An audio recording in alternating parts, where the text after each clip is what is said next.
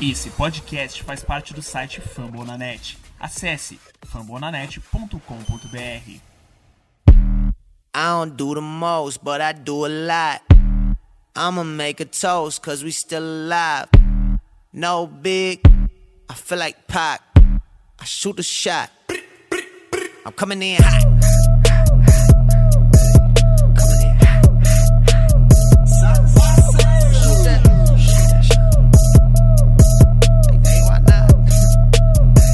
Salve, salve, galerinha do nosso podcast, tudo bem? Aqui quem fala com vocês é o Kleber, arroba WarriorsBRDub, e estamos aqui hoje para gravar mais um episódio, episódio 21 do nosso podcast. Ele a gente vai falar um pouco mais é, detalhada e falar um pouco é, o especial de cada jogador. É, de primeiro, segundo e trade up é, no segundo round e trade down no primeiro round. E nele a gente vai fazer algumas análises e, e falar um pouco de cada jogador. E temos aqui hoje nada mais nada menos que o Matheus Warriors Brasil. Fala galera, beleza? Quanto tempo que a gente não, não vem aqui gravar para vocês, mas hoje a gente vai tentar um olhar, na medida do possível, mais técnico sobre os jogadores. Inclusive, já quero me desculpar por não, não poder ajudar tanto nessa parte na segunda rodada, porque eu não tive tempo de analisar tantos os jogadores. Vai ficar mais com o Kleber, mas no top 10 da primeira rodada eu vou ajudar. Tamo aí, galera. Espero que vocês escutem até o final. Então é isso. É, hoje a gente vai começar um pouco. né, vamos começar pelo segundo round, que mais especificamente é a nossa pick de 48ª, 51ª. É, começando pela é, 48ª, que é a nossa primeira escolha de segundo round. Assim, é, é meio difícil de falar qual jogador que vai se encaixar exatamente na 48ª, certo? Mas eu, eu tenho em mente, apesar de ser um jogador é, bem baixo, né? Ele tem é, 1,80 de altura, né, especificamente, é o Marcus Howard. Ele, eu acho que ele, tipo, ele é um, ele é um bom jogador. Ele, ele tem seu diferencial, vamos dizer assim. Mas o que deixa a desejar nele é sua altura, porque 1,80 para NBA é um jogador baixo. Então fica meio difícil colocar ele no primeiro round, apesar de ele ter boas estatísticas com é, 27,8 pontos por jogo, 3,5 rebotes e 3,3 assistências. Apesar de ser um jogador baixo, ele pega até que consideravelmente alguns rebotes. É, o que deixa a desejar nele, além da, da altura, é, o, a sua, exatamente a sua defesa, que como ele é um jogador baixo, ele não tem muito porte físico e, e falta desejar alguns recursos na defesa, né? É, também, é, ofensivamente, pode ser que seja por causa do time dele, que o time dele não era um time tão bom, então acabava que ele tinha que forçar alguns arremessos, mas, mas ele acabava tendo que forçar alguns arremessos por talvez por conta do time não ser tão bom, ou talvez por conta de falta de, de experiência ou muita confiança no seu próprio arremesso. Então é um ponto que, que é negativo. Agora, ponto positivo é que ele, ele é um jogador muito habilidoso e tem seus recursos, uh, seus muitos recursos né, no ataque. Ele pontua bem de três, ele chuta muito bem de média distância e infiltra muito bem, apesar do, do seu tamanho, né? E ele também consegue jogar, é, jogar melhor, né? Tem uma facilidade maior é, no, no mismatch, que é quando ele tá com um jogador maior, bem maior que seu tamanho. Ele tem uma média mais ou menos de 40% na linha de 3, o que mostra que ele é um jogador bem consistente, né? Sobre o Marcus Howard, acho que acho que acho que é exatamente isso que tinha para retratar. Então, Kleber, eu acho que é, é assim, é, o que pega de dúvida nele é que ele ele joga por Marquette, que, que é uma universidade pequena e que assim como você disse que o, o time dele ao em volta dele é, é ruim e ele tem mais a posse de bola, ele chuta mais, os adversários também são um nível abaixo. Então talvez isso mascare um pouco esses 27 pontos por jogo que ele tem, essas estatísticas altas. Então talvez sejam esses dois pontos negativos que peguem mais, a altura e o nível dos adversários dele. Mas eu concordo com você que ele é um, um jogador para para 48 ou para 51 excelente valor. Eu concordo que é um pouquinho mais fraco a, a adversários dele. Acho que se ele for bem trabalhado, ele pode ajudar bastante a gente. Segundo jogador que estaria disponível na nossa no nosso no nosso MOOC pro Golden State da, do segundo, da segunda rodada é o Tyson Alexander. Eu procurei para ver se tinha algum parentesco com é, Gilchrist Alexander do, do Oklahoma, mas eu não encontrei nada, então eu não tenho certeza. Se alguém souber, souber pode, pode dizer. Mas Tyson Alexander é um point guard que também pode jogar de shooting guard e ele tem 1,93 de altura, sendo que ele jogava por Creighton não sei se é exatamente assim que se pronuncia, mas ele tem, ele tem muitos pontos positivos. Eu acho que acho que é o jogador que mais me agrada nesse segundo round, porque ele tem até o meio mais ou menos do, do segundo round que ele pode sair, certo? E ele defende muito bem, que é uma das peças chaves que a gente precisa para a segunda unidade, né? do, do Golden State. Ele tem 40, 40% na linha de 3 e 86% de lance livre.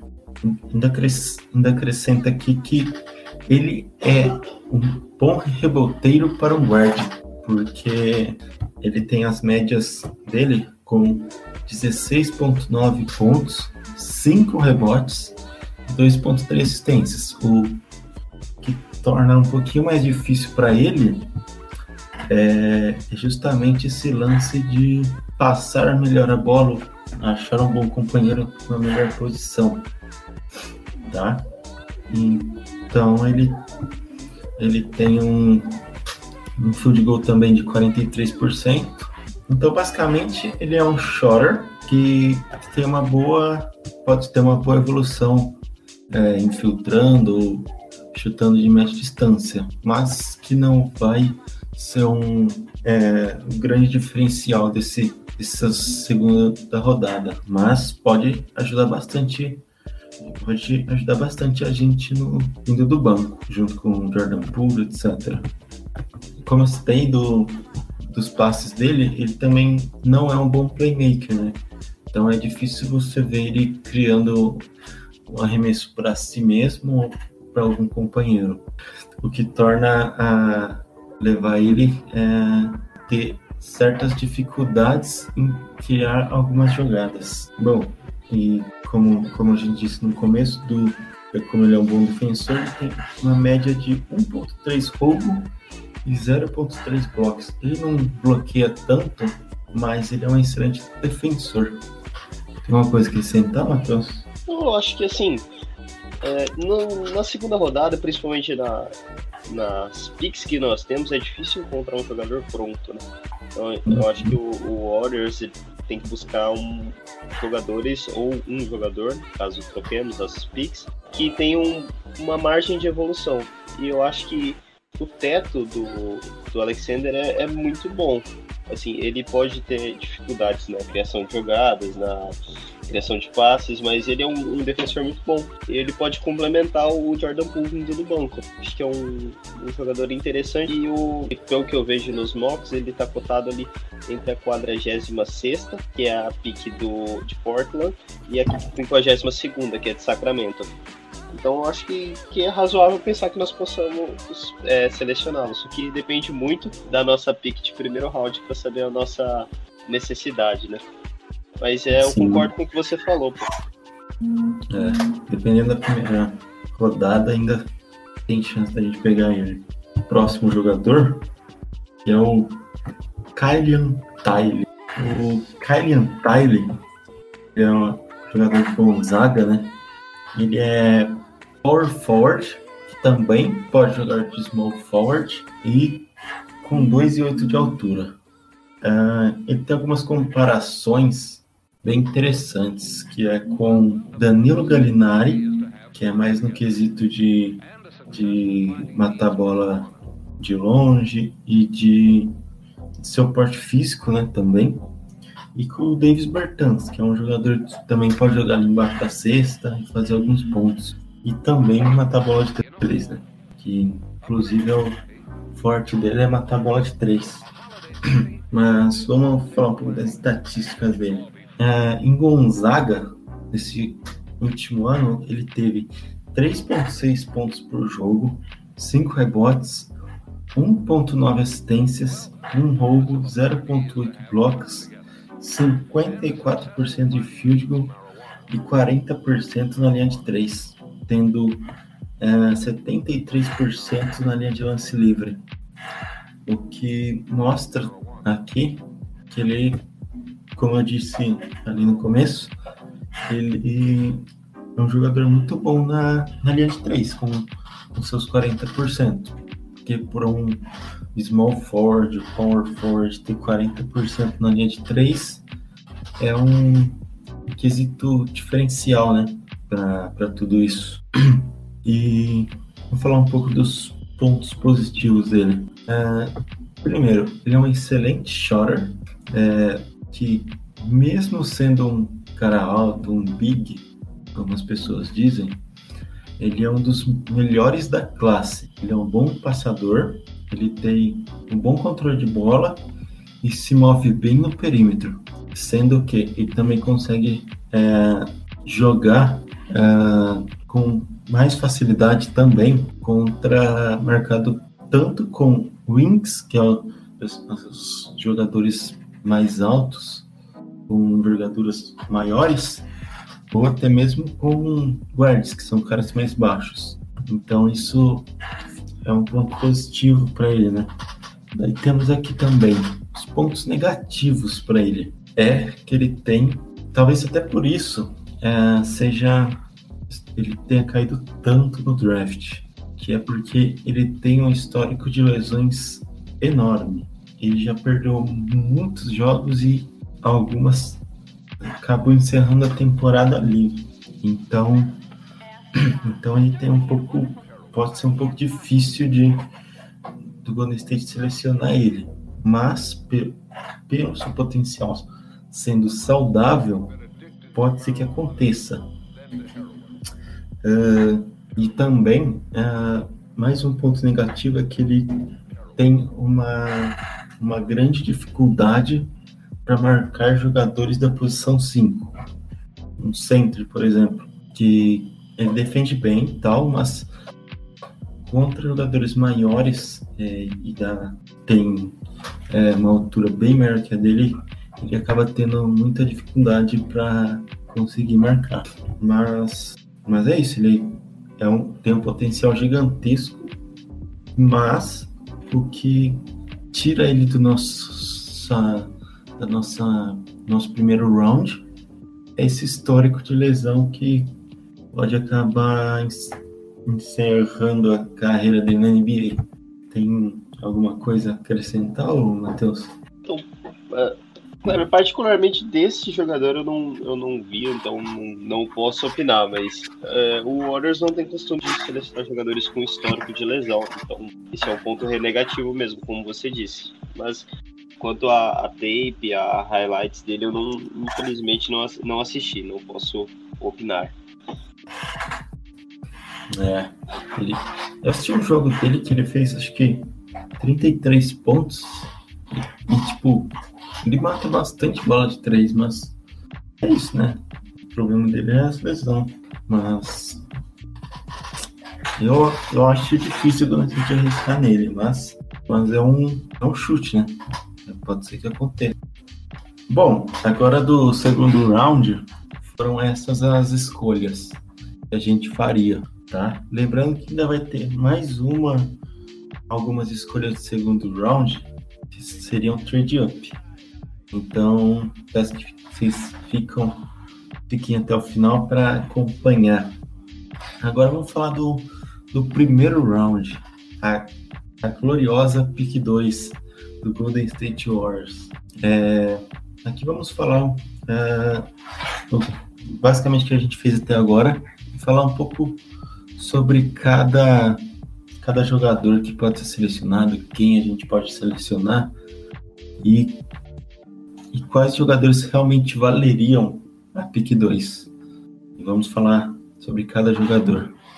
Vamos começar então com o Anthony Edwards, que assim, era um jogador que apesar de termos a pick 2, antes da loteria, muitos gostariam de contar com ele no, no Warriors. Não, não dá para nós sabermos o que, que Minnesota vai fazer com a pick 1.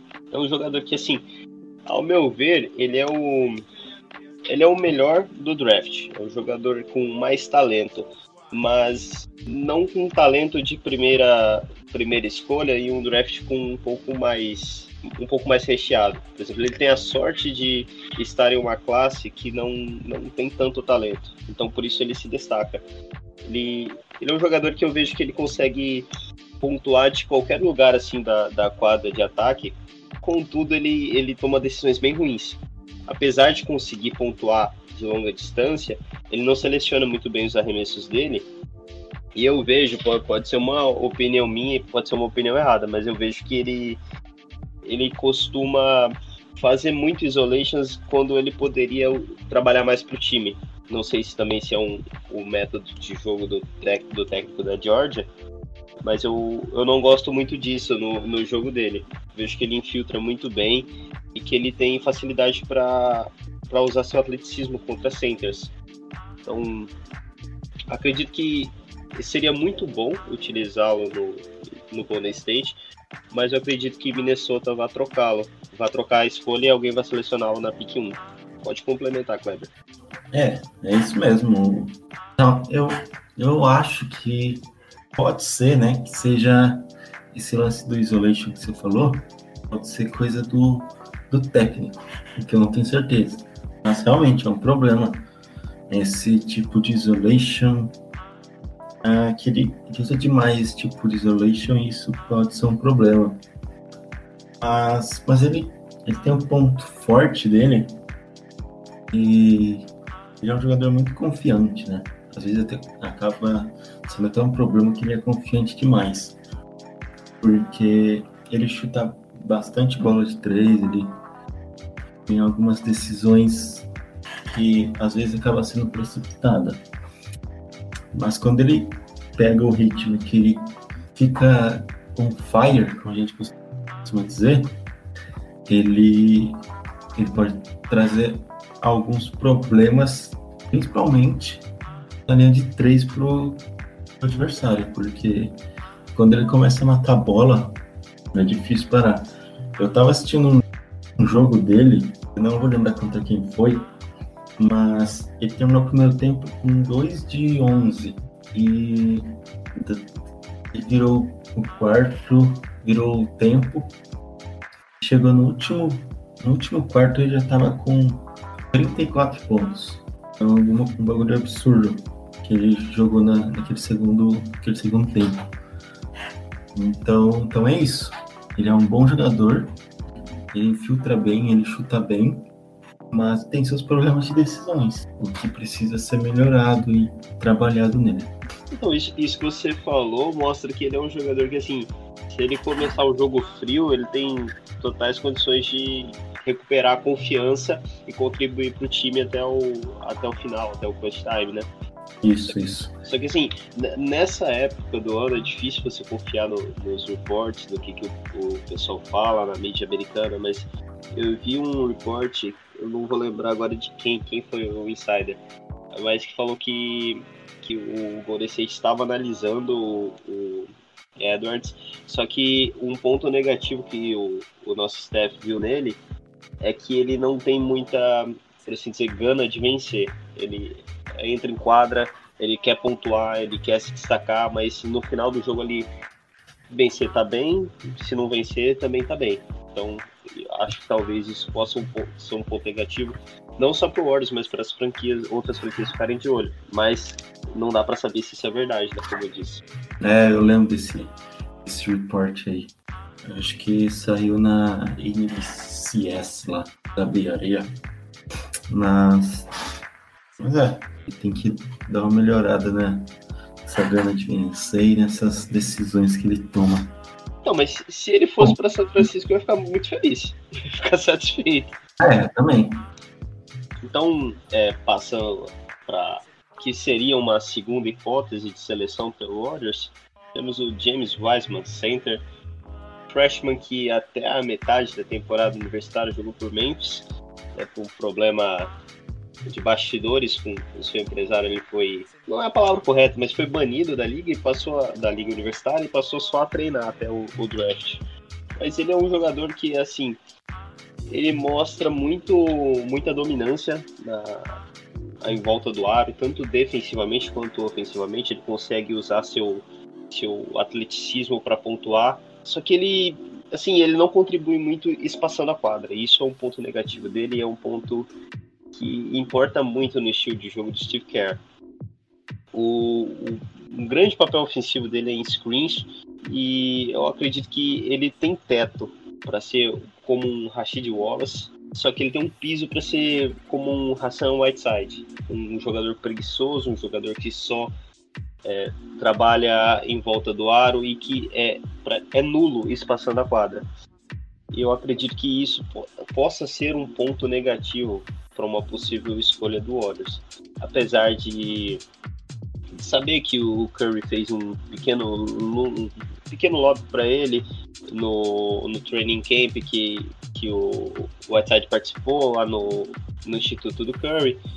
Então, apesar disso, eu acredito que não será a nossa opção, apesar da nossa necessidade de centers, mas não acredito que o Wiseman tenha atributos para ser uma pick de número 2 talvez nós possamos selecioná-los em um trade down, mas isso fica mais para frente aqui no podcast.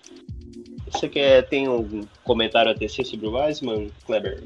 Bom, é, como você falou, ele é um jogador bem impactante, né? Vamos dizer, pela, pela, ainda mais pelo que ele jogou no college, porque na NCAA foram apenas três jogos, foram três bons jogos, mas foram só três jogos, né?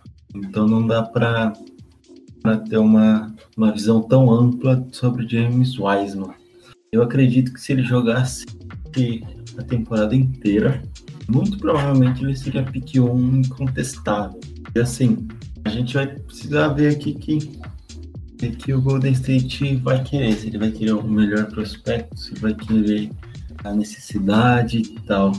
Mas o Wiseman é, tem alguns alguns pontos negativos que eu não sou tão fã dele, que é, é não é exatamente decisão de jogadas, mas são são como o pessoal fala que são QIs baixos.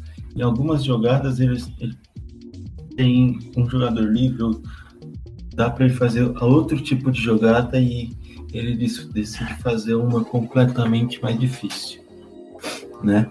Então, o que torna ele o que torna que ele cai um pouco de, de produção. Tirando que ele tem alguns buracos defensivamente, né? Ele nessa nesse final de, nesse começo, né? Ele se ele teve teve três blocos, teve alguns estilos, mas não foram é, jogos defensivamente que surpreenderam.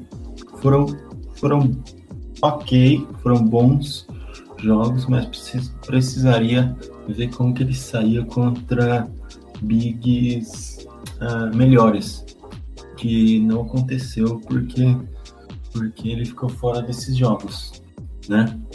Então, então eu acho que, que James Wiseman é uma é uma escolha que eu posso dizer é uma escolha que a gente vai vai ter que ou arriscar ou decidir não ir nele, porque não tem uma questão certa sobre James Wiseman, a, a menos do que ele, ele produziu no, no workout com o Golden State. Inclusive, aproveitar o gancho, e eu vi uma, uma notícia hoje que, que foi a seguinte, que múltiplas fontes disseram que o nome que eles que, o, que os Timberwolves estão de olho para pegar na 1 seria James Wiseman. Aí fica um mistério. Deus será, abençoe. Deus será abençoe, que, será que eles vão no, no Wiseman? Será que eles vão no, no Lamelo, no Edwards? Olha, particularmente, eu acho que é cortina de fumaça, porque não, não faz sentido pra eles pegar um Big com, com o Carl Anthony Towns lá. Mas, tomara. É, E como, e como você disse, cara, é, eu acabei esquecendo de falar, a- a- além dele ser um freshman, ou seja, ele ser calouro na universidade, a amostragem dele é pequena porque ele jogou dois ou três jogos só, né? tem três Não. jogos. Então, a, a maioria da, dessa classe cotada para ser top 5 é, é composta por freshmen, ou seja, jogadores no seu primeiro ano de carreira universitária. Só que o caso do Wiseman é pior ainda porque ele literalmente não tem o que mostrar, só tem a tape de dois jogos e, e treinos. Então é difícil. Diria que pegar o Wiseman no top 5 vai ser uma loteria. Pode dar muito certo, pode não dar. ligado? Então a gente vai ter que esperar pra ver, né? Né, Nesse lance do, do Wolves também, po- pode ser, acho difícil, mas pode ser que o Wolves esteja meio que caindo na cortina de fumaça que pode ter dado o Golden State, né? Não sei se foi exatamente uma cortina de fumaça. É, então, não, não, dá pra saber, né? É muito difícil nessa época do ano você, você prever o que a. a- eu espero que o Wiseman não pise lá em São Francisco com a camisa amarela, azul, branca. Sim. Como a gente estava falando do primeiro round, é, temos aqui é, Lamelo Ball, mais um da família Ball, né? O que, as- o que realmente a gente tem para falar de Lamelo Ball? Lamelo, jogador de dos Hawks da, da Austrália, é, é um jogador de 19 anos que joga de point guard e tem 2 e 1 de altura. Tem, temos uma comparação aqui com ele que é Jason Williams e Mike Bibby. E Jason Williams, para quem não se recorda, foi um dos, dos showmen da liga nos anos 2000. E temos aqui as estatísticas, né, que é, é o que, que mais dá que as pessoas querem saber. Quais são as estatísticas de Lamelo Ball? 17 pontos por jogo, 7.6 rebotes, 6.8 assistências, 1.6 roubos de bola, 0.1 bloco, um field goal de 37%, um field goal na linha de 3 de 25% e um, um- uma porcentagem é, no lance livre de 72%. Bom, mas o que o Lamelo tem de bom que tanto impressiona é, é, os pros, as análises, os scoutings, tudo? Bom, Lamelo é um, é um PG nato, né? Ele, ele é um playmaking que ele acha seus companheiros da melhor forma possível. Ele cria seus próprios, próprios arremessos. E Lamelo, ele tem uma, uma coisa diferencial, né? Que é justamente o seu passe. Seu passe é um dos, um dos melhores, que talvez, se não melhor, um dos melhores é, passadores desse draft. Porque ele tem 6.8 assistências, não é à toa, sabe? Jogando é, profissionalmente pelo, pela, pela equipe da, da pela franquia da Austrália, né? Ele tem sua essa sua média de 6.8 assistências, justamente porque ele passa muito bem a bola. Existe, teve um jogo da, que eu tava assistindo dele, dele que ele terminou o primeiro quarto, o primeiro quarto com seis assistências. Tipo, e foram seis assistências sem turnover nenhum, sabe? Então, ele é um jogador muito inteligente. Isso ninguém pode negar. As pessoas podem odiar ele à vontade e tal, mas ele é um jogador muito inteligente. Tem seus erros de, de finalização, tem. Mas ele, ele pensa muito bem, ele, ele joga muito bem, ele, ele inclusive joga muito bem para os seus companheiros de equipe, que sempre ele acha alguém livre, sempre tem algum, alguma variação que vai achar algum jogador livre. Tirando que seu ball random, é, seu controle de bola, né? Então, é muito bom, é excelente, não tem o que falar, né? O controle de bola do menino Ball. E, e ele arremessa muito bem de três, né? Tipo, uh, nesse mesmo jogo que, eu, que é, seis assistências, ele começou mal. Ele começou mal. Ele não estava acertando arremesso, não estava acertando. Até que em um certo momento ele matou uma bola. Começou ali, acertando uma bandeja, daqui a pouco ele acertou um mid-range, daqui a pouco ele estava matando várias bolas seguidas no de três. Então é um jogador que tem seus altos e baixos durante uma partida. Porque Claro, algumas decisões dele é, deixam a desejar também. Assim como eu, disse, é, nós falamos né, sobre o, o Anthony Edwards, é, tem também para o Lamelo, que são seu, suas decisões na hora de arremessar. Ele, ele confia, às vezes, ele confia tanto no seu próprio arremesso que ele acaba é, se antecipando demais e fazendo uma coisa que não precisava, por exemplo. Às vezes pode ter jogado que está marcado por dois jogadores e ele decide, decide simplesmente chutar, sabe? São jogadas que custam, né, para um jogo e custaria na NBA, né? Mas, mas se você para pensar, ele, ele recém, recém fez 19 anos. Então, é, para mim, tá? Para mim é o jogador com o maior teto desse draft. Mais do que o Wiseman, mais do que Edwards. E, ele pode evoluir muito. Mas, ah, já tava me esquecendo. Ele tem mais um problema que é bem grande. Que são defensivamente.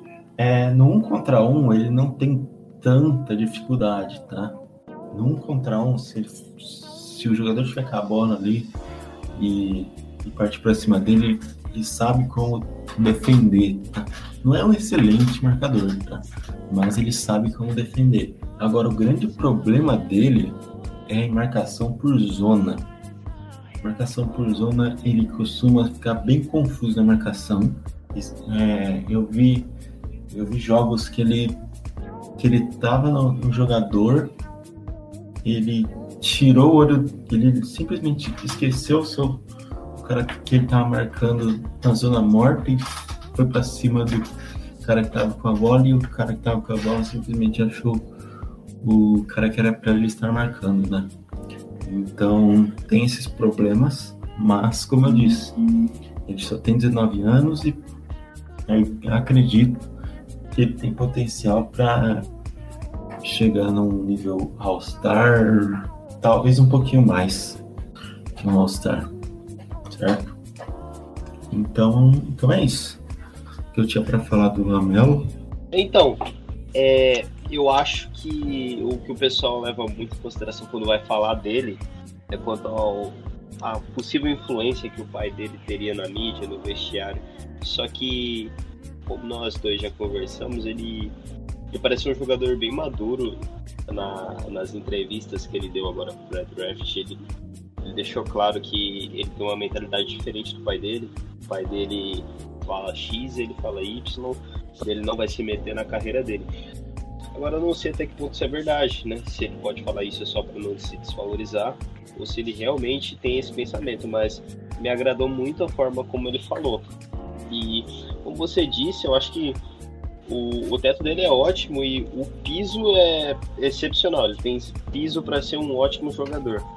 O pessoal tem muito receio com ele por conta dessa da palhaçada que o pai dele fez com o Lonzo.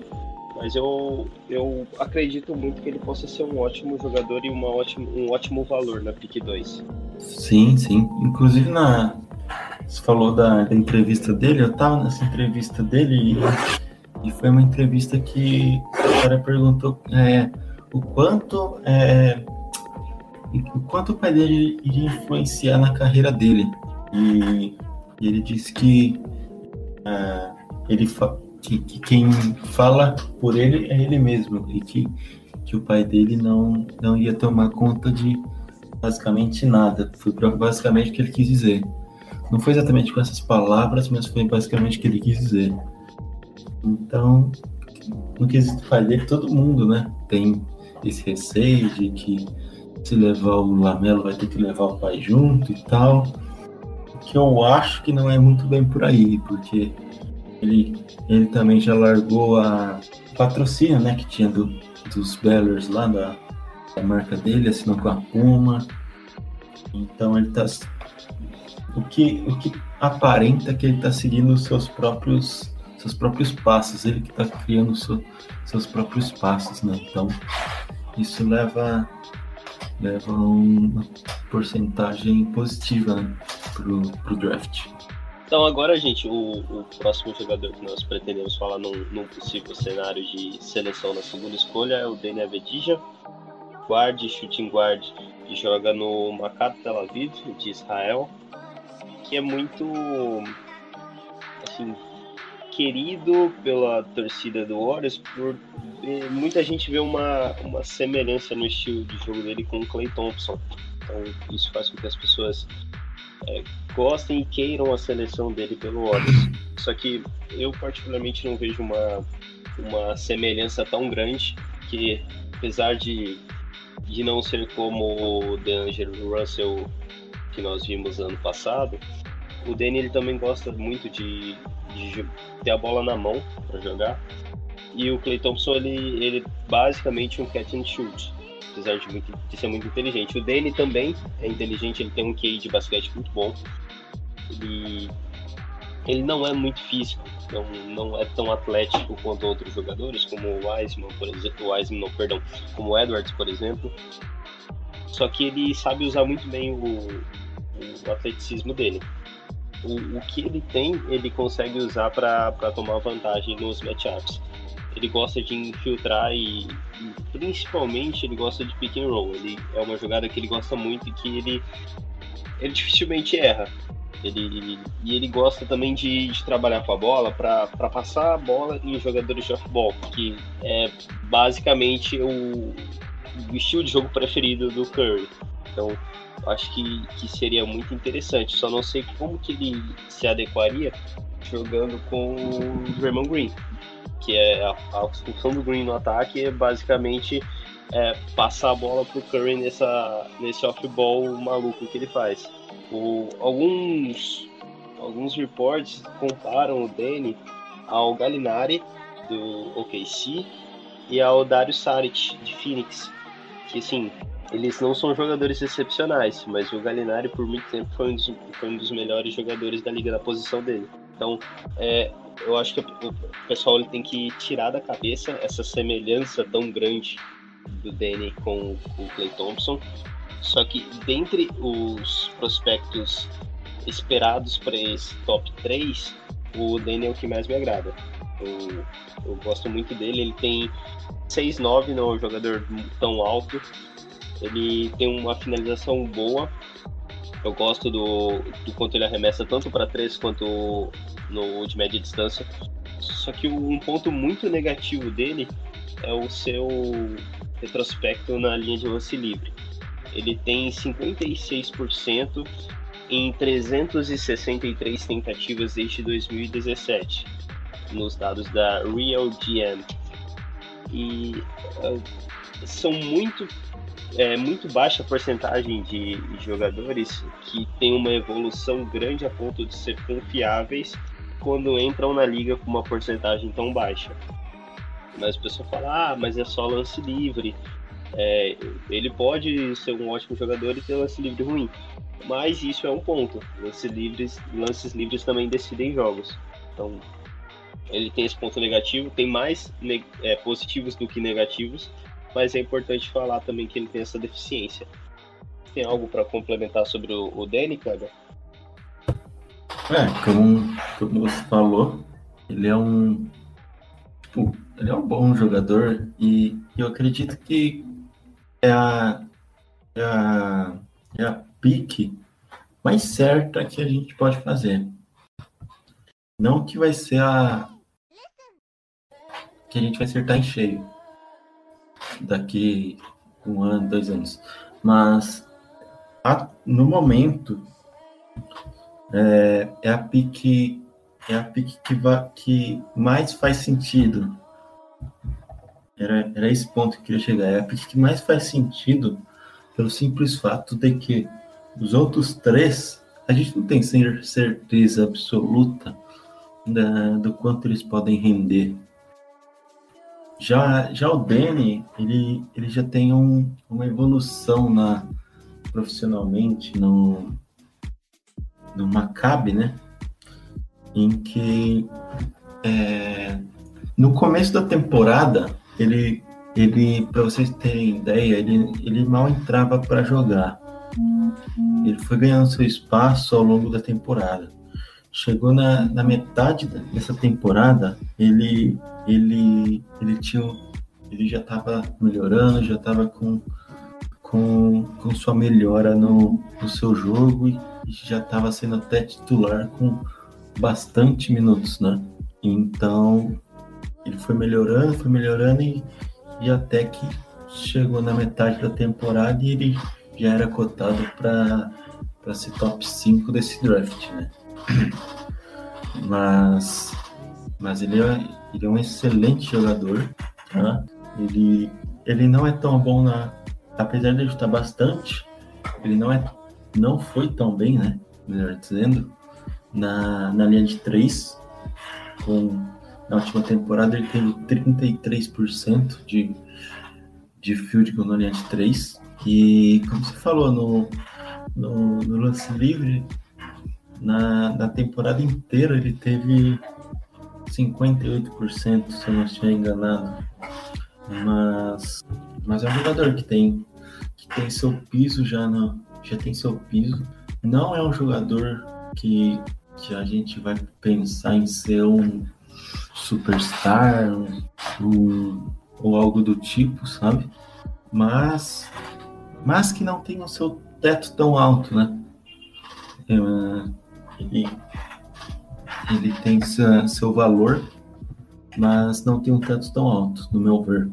Eu acho que ele vai se encaixar muito bem, como você disse, com, com o Curry, com o Clay, e que muito provavelmente, se caso ele seja draftado realmente, ele possa ser, ser trabalhado junto com o Green para os dois irem revezando em, em trabalhar em algumas jogadas com o futebol.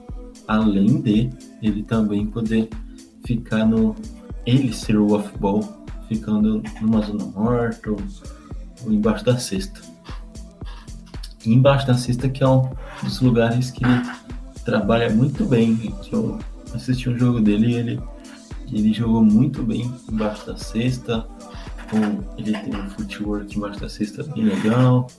E ele praticamente flutua ali embaixo da cesta, né? E fisicamente ele, ele não é tão forte, né? Tão atlético, mas tem o seu, o seu valor é, fisicamente que, que, que tem a evoluir, né? Como jogador, é, fisicamente e quem sabe ser, ser um jogador melhor na, no, nos seus arremessos, né?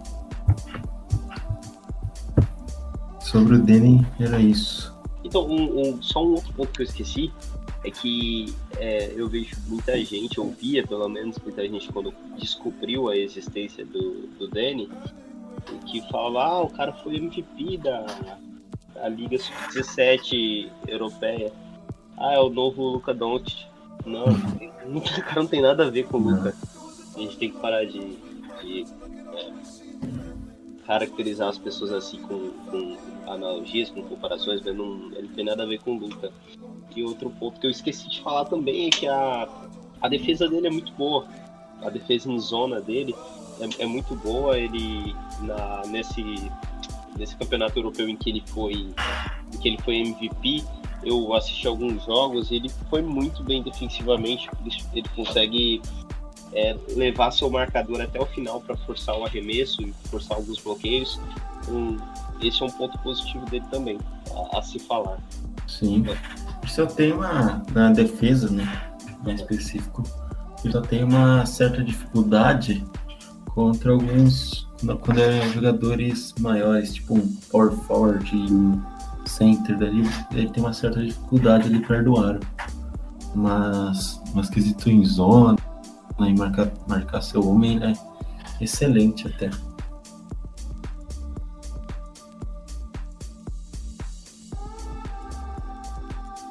E, e agora a gente vai voltar aqui com a nossa trade up de segundo round, né?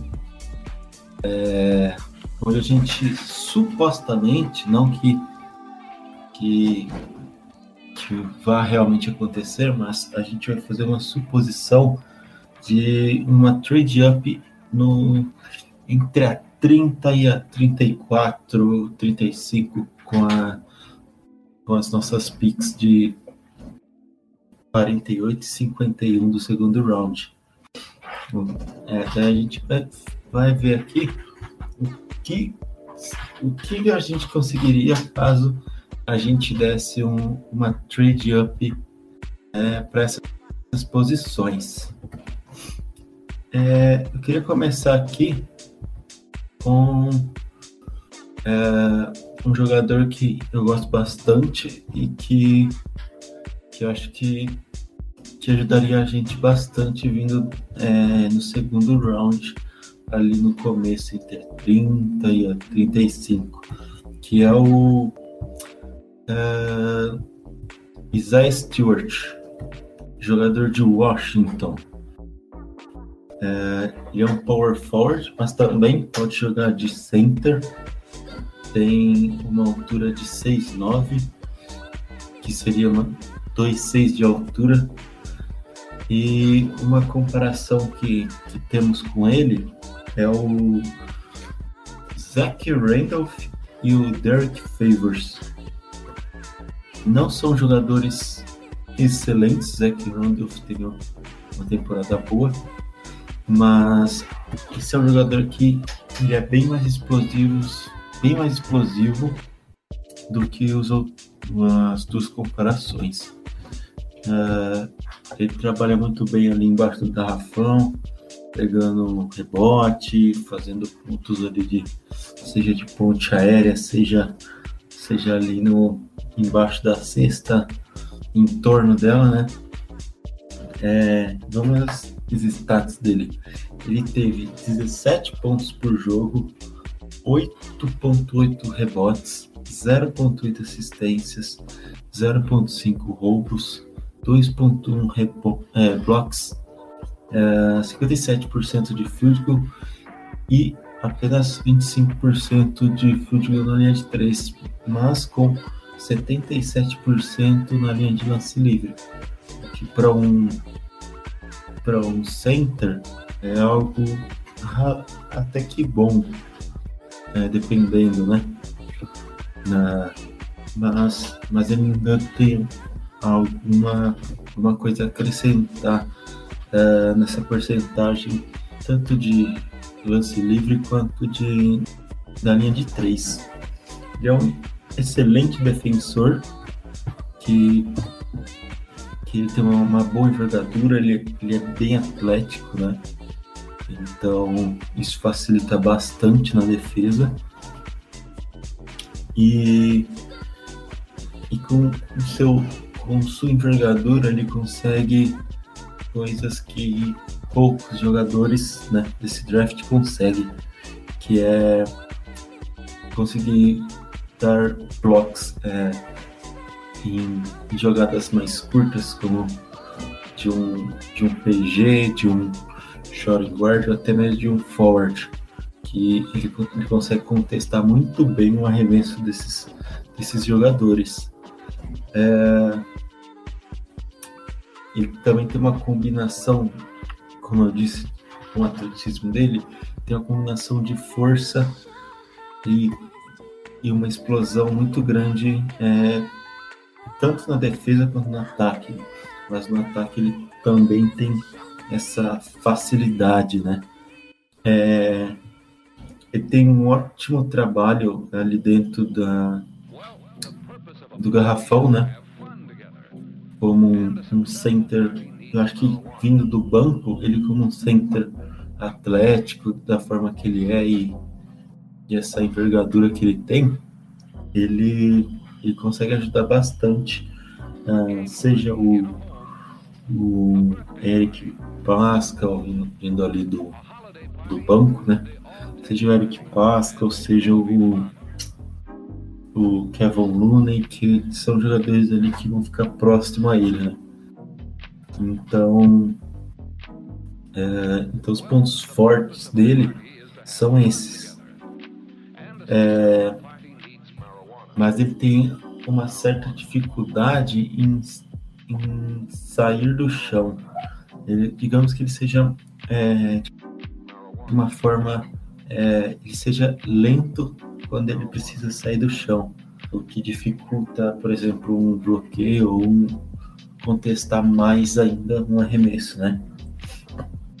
E, e ele também tem bastante dificuldade para criar jogadas ofensivas, né? Tanto que, o, a, que assistência dele não, não é tão boa. É em torno de 0,8 assistências por jogo. E o que eu tinha para falar do, do Isaiah Stewart era isso. Acrescentar alguma coisa, Matheus?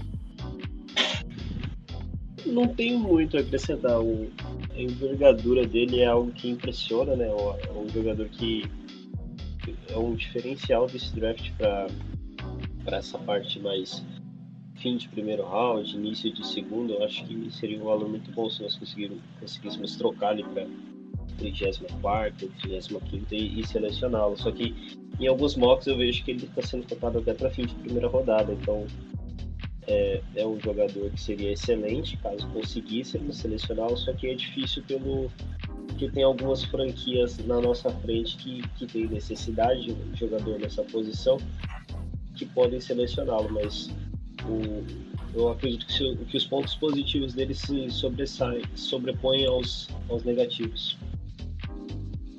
Sim, sim. É. A, aonde ele vai sair ainda é uma. Eu acho que ainda é uma dúvida nesse draft, porque ele pode tanto sair entre a 27 e a 30, como ele pode sair entre a 35 e a 40, por exemplo. Mas com certeza ele. Se, se, se ele estiver sobrando é, e a gente tiver dado algum trade up e ele estiver sobrando, eu acho que não teria acho que dúvida de quem escolher, né?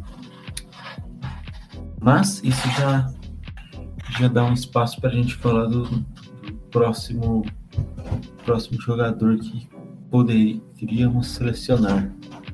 É, isso traz espaço para a gente falar também do nosso próximo nosso próximo jogador que a gente poderia pegar no essa trade up, que é o Tyler Bay.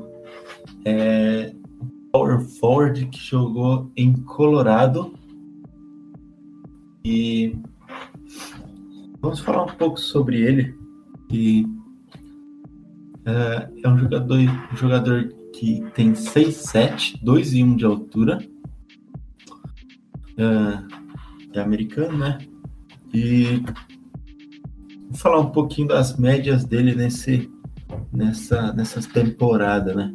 Que ele, que ele teve na, jogando por Colorado. É, teve 13,8 pontos por jogo, é, 9, 9 rebotes por jogo, 1,4 assistência, um field goal de 53%, 41% na linha de 3 e defensivamente ele teve uma média de 1.5 roubos de bola e 1.16 blocos por jogo. Isso leva a crer que esse em específico, esse jogador em específico é um jogador que não só agora, mas ele vem evoluindo muito bem defensivamente com seu com suas steals, seus blocos, mas também com, com tendo uma boa uma boa altura, uma boa envergadura para para contestar os arremessos, para evitar a cesta, né? E com isso, é, os roubos de bola e os bloqueios acabam sendo um dos fatores, se não principal, um dos fatores mais positivos que, que esse jogador tem. Porque é, com essa média dá para ter uma noção de quão bom defensivamente ele é. Não, eu, acho que ele não é um uh, defensor elite desse draft, tá? Ele é um bom defensor, mas que pode melhorar ainda mais. Podemos futuramente ser um dos melhores defensores que, que, que a gente pode ter. Mas não é só isso que, que o Tyler Bay é capaz de fazer, né? ele é muito bom também na, na, linha, de, na linha de 3. Com, com seus 41%, ele, ele tem uma vantagem, até pelo seu tamanho, né? Ele tem uma vantagem sobre o, os, os adversários. E com isso ele, ele acaba, acaba tendo uma facilidade maior para acertar essas bolas. O que, o que mostra que ele é aquele famoso jogador 3D, que é um jogador que tanto mata a bola de 3 quanto defende muito bem. Então ele entra nesse, nesse critério, né? É, a, mas também ele tem seus defeitos, né? Que já embaixo do aro ele já não é tão explosivo e tão perfeito assim como ele é na, na, na linha de 3. Porque ele peca em algumas coisas, é, movimentação ali embaixo do aro não é tão boa, e seu arremesso de mid-range não é dos melhores. É, um, é uma, é uma visão ok, né, que, que tem desse, desse jogador ali entre, entre garrafão e entre os arremessos de média distância. Então, ele, ele é um excelente jogador, tá? Mas eu não sei se sobra no, na, entre a 30 e a 35. Eu já vi muitos falando sobre ele entre a 25, 30, 30 e pouquinho. Mas é um jogador para ficar de olho que pode ser que que, que ele sobre nesse, nesse final.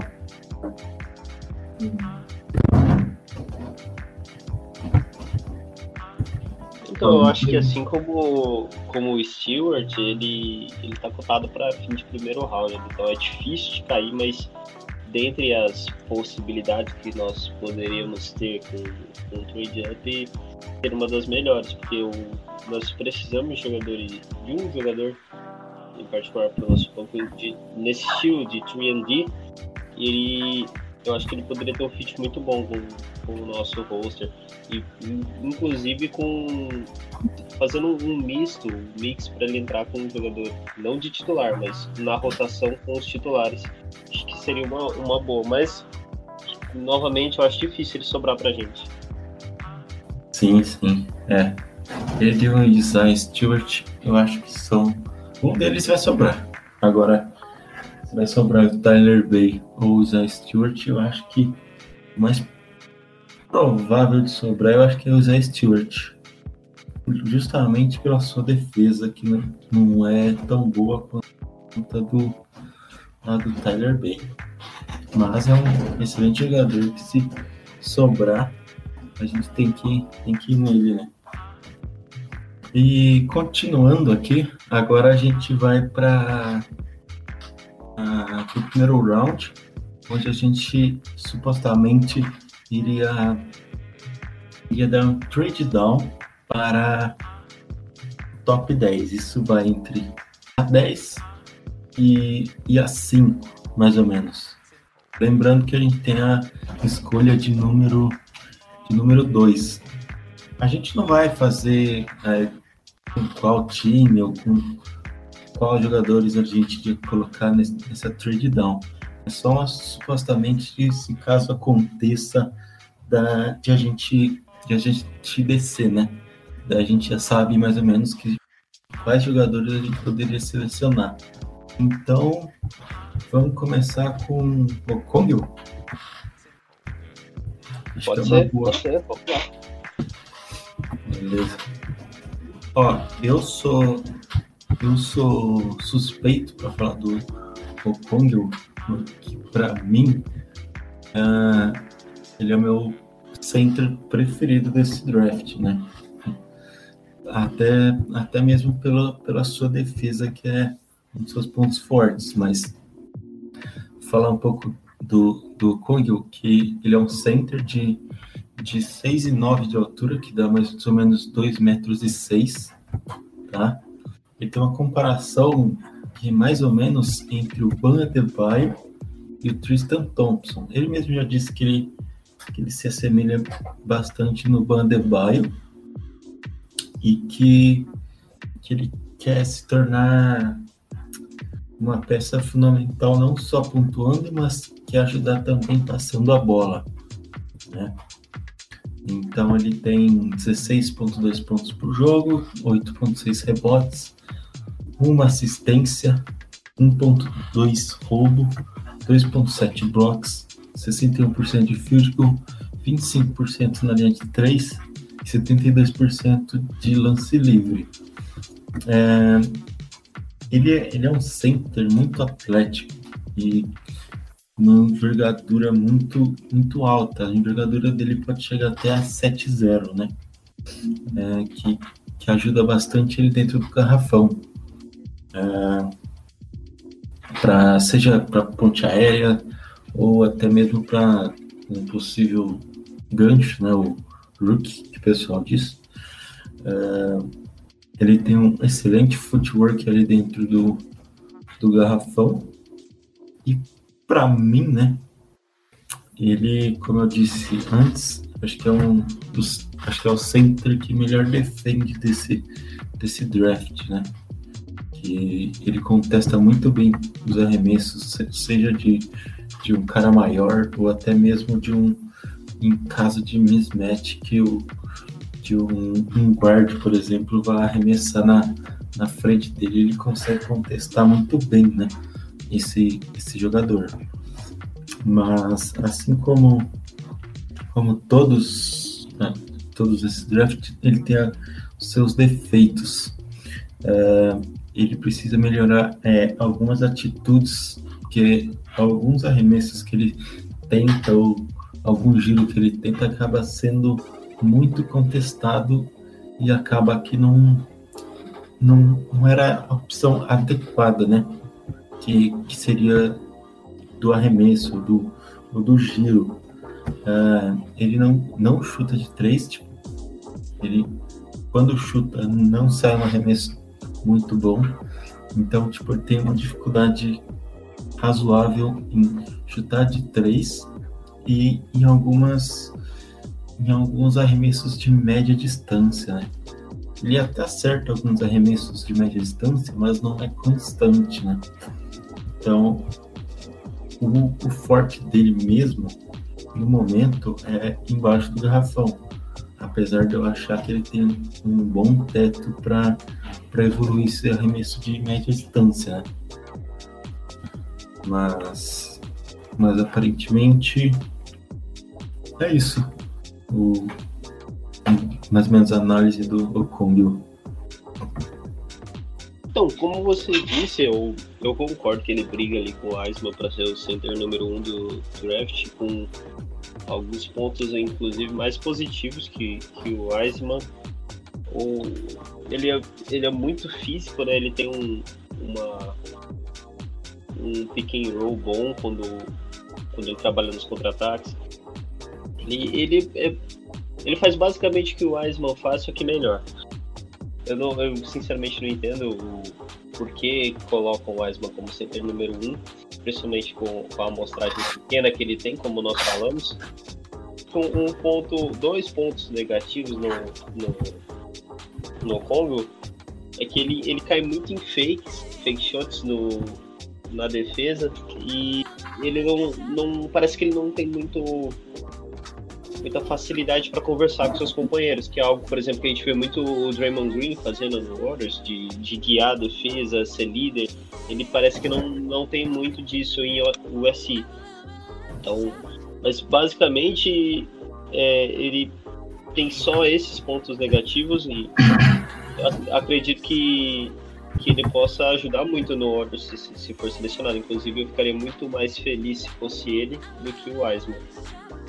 Bom, agora vou falar da nossa segunda escolha em caso de trade down, né?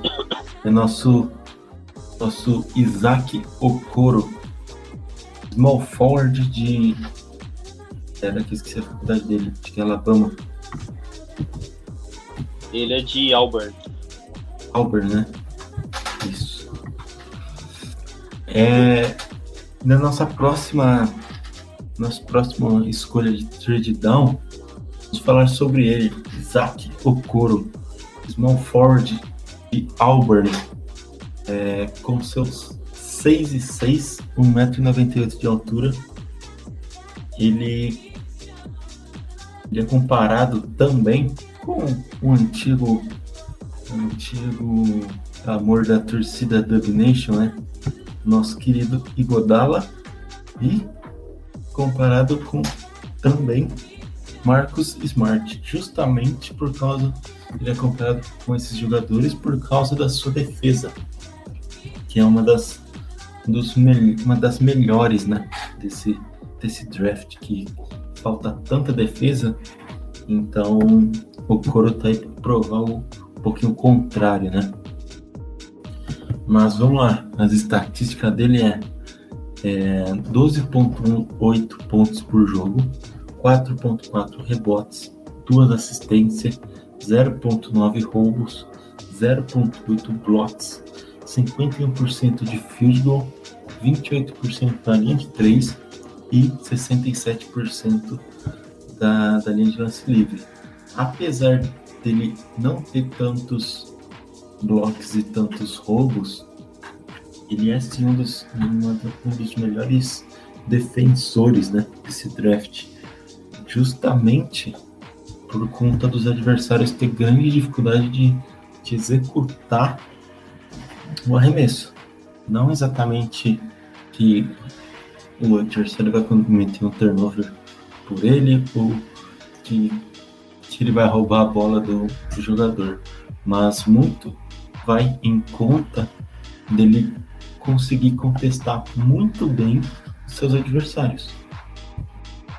É, então, esse é um ponto forte dele, que é defensivamente. O outro grande ponto forte dele é matar muita bola de três também, apesar da sua baixa efetividade, né?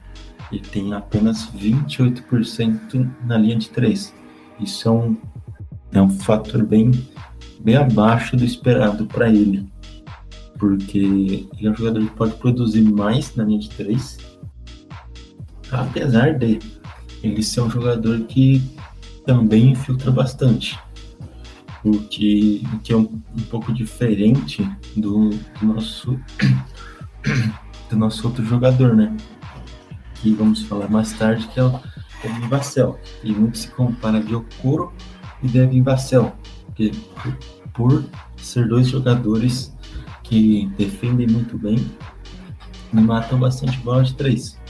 Mas o Coro, além desse 3D, ele infiltra muito bem, ele, ele, ele tem uma praticidade muito maior do que a do Bastel, por exemplo, mas, mas peca nessa porcentagem na, na linha de três. Então, a diferença dele para o Vassell, só uma comparação um pouco abaixo, é que o Okoro é um pouco mais completo, porque ele, ele defende, ele mata a bola de três, ele filtra e ele tem um, passe ok, né?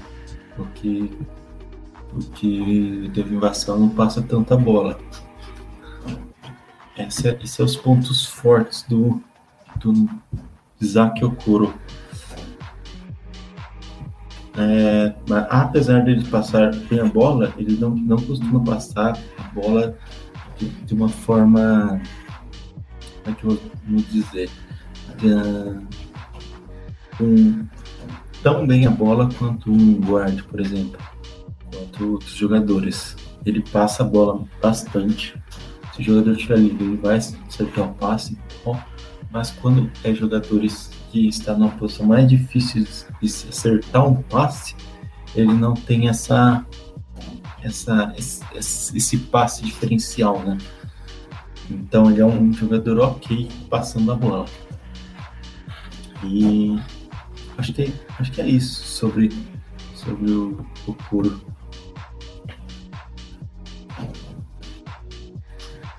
Cara, só, só complementando, é, o que eu mais gosto nele, não sei se você concorda, Kleber, e além da, da defesa dele ser, ser espetacular, o, eu gosto da tomada de decisão dele no, no ataque. Porque, assim, ele, ele não é o que se pode se dizer de um, um exímio chutador, até que, como você disse, ele tem um, um desempenho abaixo da crítica em três pontos, mas ele, ele muitas vezes prefere passar a bola para companheiros melhores posicionados do que chutar bolas contestadas. Eu acho que isso é um fator que mostra a inteligência de basquete do jogador e um fator importante para a seleção dele. Algo que me agrada. Sim, sim. Ele, inclusive, é, acabei lembrando uma coisa que é, ele é um jogador que dificilmente ele vai ser simplesmente um catching shot, né? Ele pode também criar seus arremessos e também ele não é um jogador que fica parado, vai no off-ball e fica parado. Ele se movimenta muito, é, principalmente ali no ataque, né? É, saindo de um lado para o outro, vai, vai para o meio do garrafão, sai. Então ele está sempre em algum lugar. Então a bola meio que está sempre passando nas mãos dele. Então, até por isso que ele, ele é um jogador diferencial, né? Se dizer assim, esse draft.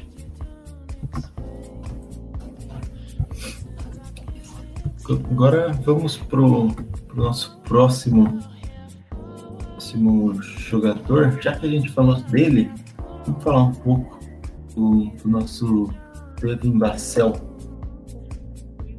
Pode começar, Clebão, que eu tô lendo sobre ele aqui. É, Devin Vassell é, é, um, é um shooting guard que também pode jogar de small forward, né? É, tem uma altura de 6'7", que é 2 e 1 de altura. E uma comparação, mais ou menos, é com Michael Red, que jogou algumas temporadas pelo Milwaukee Bucks. Só que ele é um, um, não, não tem o mesmo porte físico e nem a mesma a mesma intensidade né, do Michael Red. Ele é mais. É, não se deu uma palavra mais diferente. É, ele é mais franzino, né? Em comparação ao, ao Michael Red. Só que a, a intensidade defensiva dele é praticamente a mesma. Né? Por isso que tem essa, essa comparação. Ah, as estatísticas dele. Lembrando que ele não é, é freshman, né?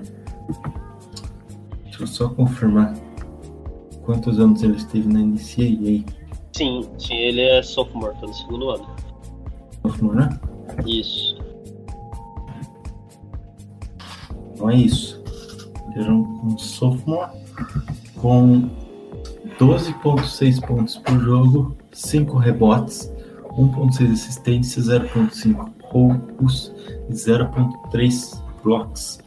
Um field goal de 43% e 41% na linha de 3, sendo 67% de lance livre. É, aqui, aqui já dá para ver ele, que ele tem uma diferença só de 2% da, da linha de 3 com, com field goal normal, né? Que, que já, já mostra a diferença. que ele chuta muito bem da linha de 3, mas quando ele precisa chutar de dentro do garrafão, sendo infiltrar, é, chutar de média distância, ele já tem uma dificuldade um pouco maior, né? Mas, mas vamos para os quesitos uh, do Devin Bassel. Ele, ele é um excelente jogador 3D, né? Que defende muito bem e pontua muito bem na linha de 3. Ele espaça muito bem a quadra, é, inclusive defensivamente, sendo um guard ou forward que pode muito bem defender, defender é, jogadores maiores, né? Em qualquer lugar da quadra. É, talvez ele tenha uma dificuldade, sim, maior é, para defender center, né? Até porque sua, sua altura, sua envergadura não ajuda tanto, é, não ajuda tanto ele igual, igual outros jogadores maiores, por exemplo, né? É,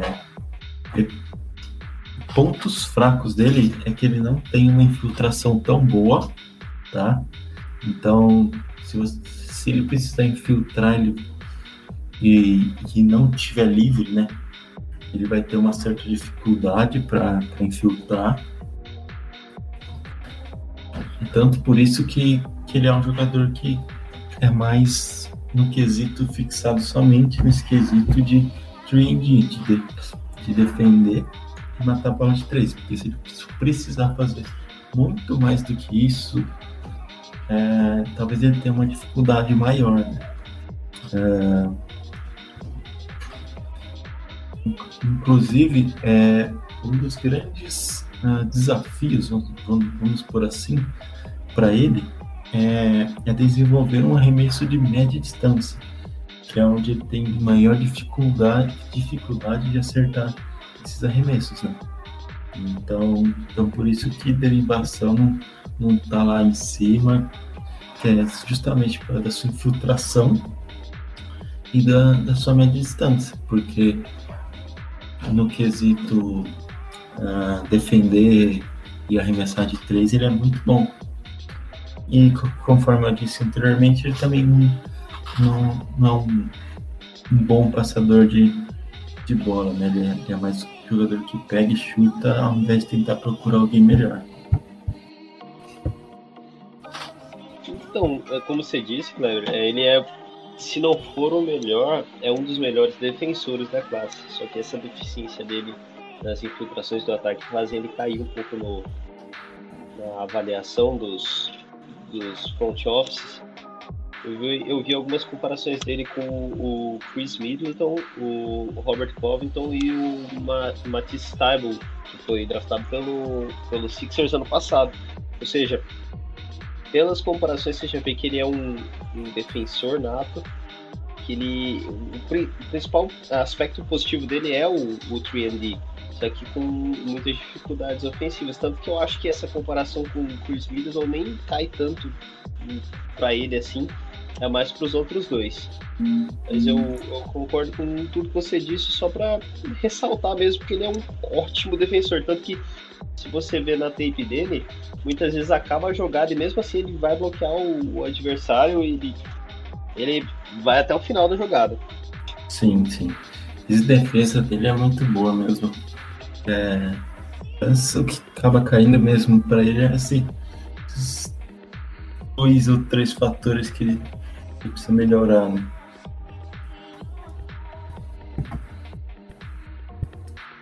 Bom, acho que sobre o sobre o Vassal, acho que é isso. Tem mais alguma coisa? Da minha parte, não. Acho que a gente já abrangeu tudo que tinha para falar dele. E agora a nossa última trade down, né? Que é nosso francês, né? inclusive é o, é o meu de trade down jogador preferido, tá? Que é o Kylian Reyes, point guard, 6'5 e 1,96 de altura. É, essa comparação aqui eu peguei baseada no que ele mesmo falou, né? Então, ele mesmo se comparou a, ao Tony Parker, que jogou no Spurs, né? Até duas ou três temporadas ele estava aí na NBA jogando por Charlotte, mas que já se aposentou, né? É, Kylian Reyes teve médias de 11,5 pontos por jogo, 1,8 rebotes, 5.3 assistências, é, 1.4 roubos de bola, 0.2 blocos, 48% de field goal e 29% na linha de 3, tendo é, 87% é, na linha de lance livre, né? Daniel Reis é um playmaker, é, digamos que diferente, tá? Dos demais, pelo menos desse draft. Por quê? Porque ele é, ele é um jogador que ele basicamente ele precisa do, do pick and roll e de ter um, um jogador grande, um center grande e forte para ele conseguir render de uma forma positiva né, no ataque. Porque, porque ele, ele é um jogador que que ele vai precisar de um, de um big para sair do, do pick and roll e soltar a bola no próprio centro, ou girar a bola, ou finalizar. Então, então é o momento, é o momento dele, vamos dizer assim, porque é o momento que ele, que ele sabe o que fazer, né? Porque quando, quando, quando ele precisa criar uma jogada sem, sem um screen, sem sem um pick and roll, ele tem uma certa dificuldade, né? Até por isso que, que ele tem 29% da linha de 3, porque foram arremessos que ele tentou um step back, tentou um chute é, em que não em que ele não tinha um screen ou alguma jogada diferente para ele, certo? Então, então ofensivamente é isso. Ele é um excelente playmaker, ele passa muito bem a bola, um dos melhores passadores do, do draft, né? Mas, mas ele peca, não é exatamente pecar, né? Mas é um jogador que precisa que, que tenha um bom um bom pick and roll, um bom screen, né? Para ele, ele ter um, uma grande evolução, né? Talvez futuramente na liga ele não precise tanto de um, de um pick and roll como como, como ele precisou lá na, na, jogando na Alemanha, né? Agora não lembro se foi na Alemanha ou na França que ele jogou. França. Não, Alemanha, Alemanha. Alemanha? Ah, então tá. Isso. É, e jogando na Alemanha, né, ele, ele tem essa. Ele teve essa necessidade de ter um, um bom, um bom center, um, um bom forward que, que ajudasse ele né, nesse pick and roll, nesse screen. saindo do ataque, indo para defesa, é, Kylian Reis, é, se não for o melhor, tá? É o melhor é, defensor, guarde, né? Jogador que joga na, de PG, que é é um dos melhores defensores guard desse draft, né? Porque jogando profissionalmente, ele tem um, uma habilidade de, de tanto para dar o bote no, no, no, adversário e tomar a bola dele, quanto mesmo para evitar uma cesta. É, eu assisti alguns jogos dele em que o, o, o PG literalmente não conseguia não conseguia fazer nada sendo marcado por, por ele. Porque ele tem uma grande mobilidade, né? Saindo de screens, ou, ou literalmente num contra um. E isso vem ajudando ele bastante, né? Conforme vai passando, vai passando, o jogador vai para vai passando os tempos e o jogador não, não consegue pontuar em cima dele, então isso acaba meio que frustrando o, o jogador que está tá tentando pontuar em cima dele, né? É, tem alguns quesitos que ele acaba falhando, às vezes ele dá um bote muito antes e acaba facilitando pro, pro jogador sair mais rápido coisas do tipo, né? Mas, mas tirando isso, acho que ele acho, acho sim que ele é, se não for o melhor, é um dos melhores dos melhores defensores né? que atuam de, na posição de point guard ou shooting guard seria um dos melhores defensores dessa, desse, desse draft, né? Eu concordo com tudo que você falou, Weber. E eu acho que um dos pontos negativos dele é que ele, ele tem muita dificuldade para manipular a bola, para driblar com a mão direita. E ele parece que só consegue ficar com a mão esquerda. E quando a defesa obriga ele a, a, fazer algo diferente, ele, ele fica um pouco limitado. Ele, ele é um cara que ele consegue fazer a separação para arremessar, só que não é ah, aquela separação. Mas ele é um, um, ótimo jogador, ele é um dos melhores da classe, principalmente no, na questão defensiva. Só que ele tem, essa questão da necessidade do pick and roll, né? Apesar de ser um cara muito criativo. Então, acredito que, que vale assim uma, uma escolha no Reis, pensando no futuro, no que ele pode é, se desenvolver. Né?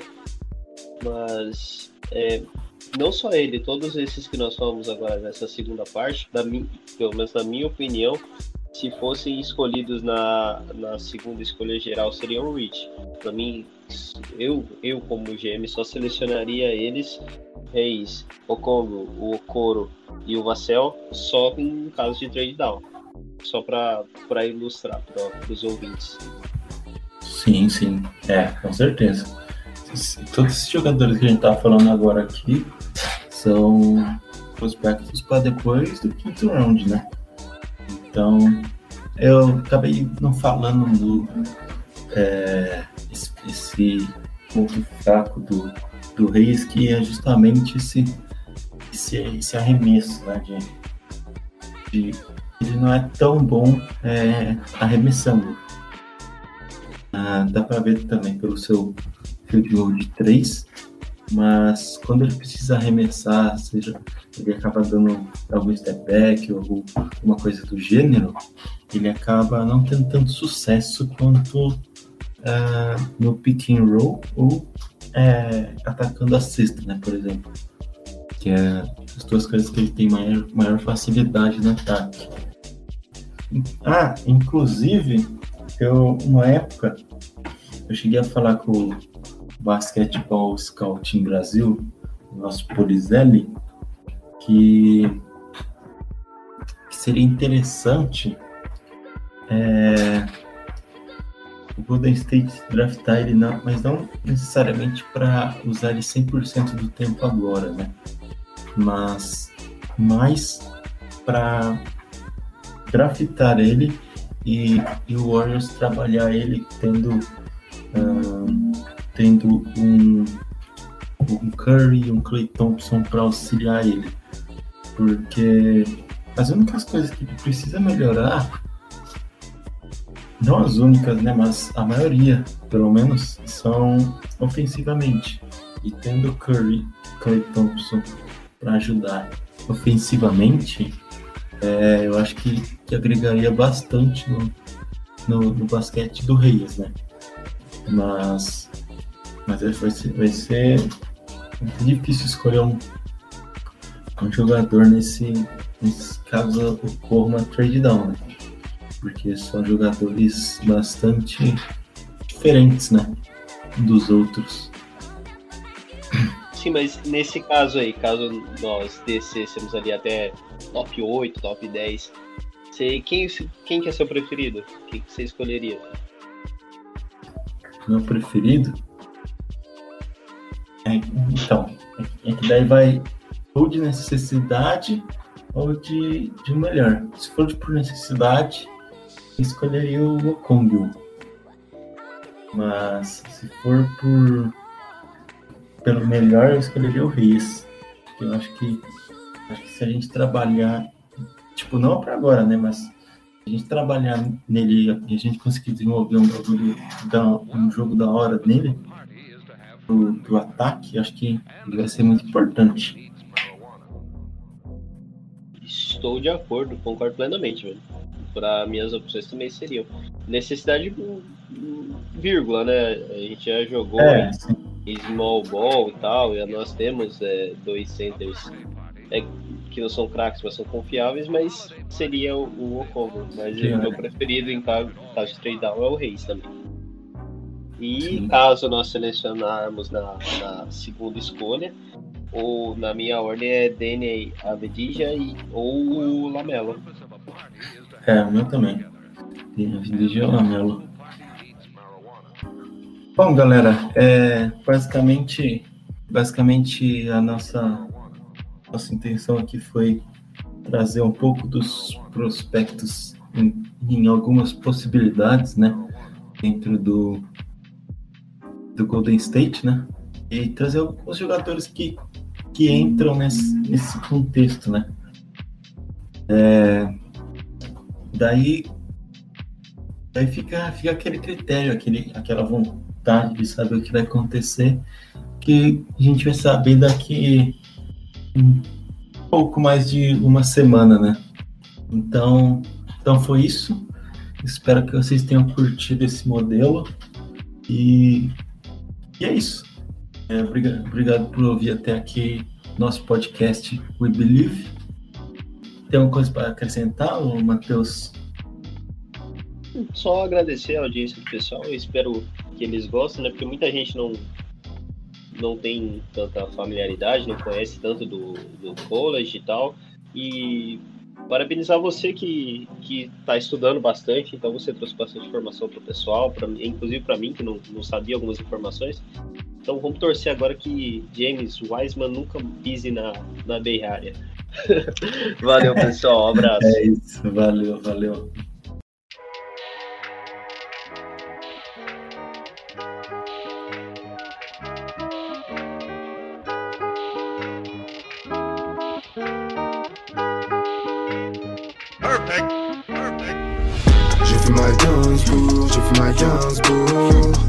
Toujours à la bourre, toujours à la bourre. C'est quoi la selle, j'ai pète une chevaux Des photos m'appellent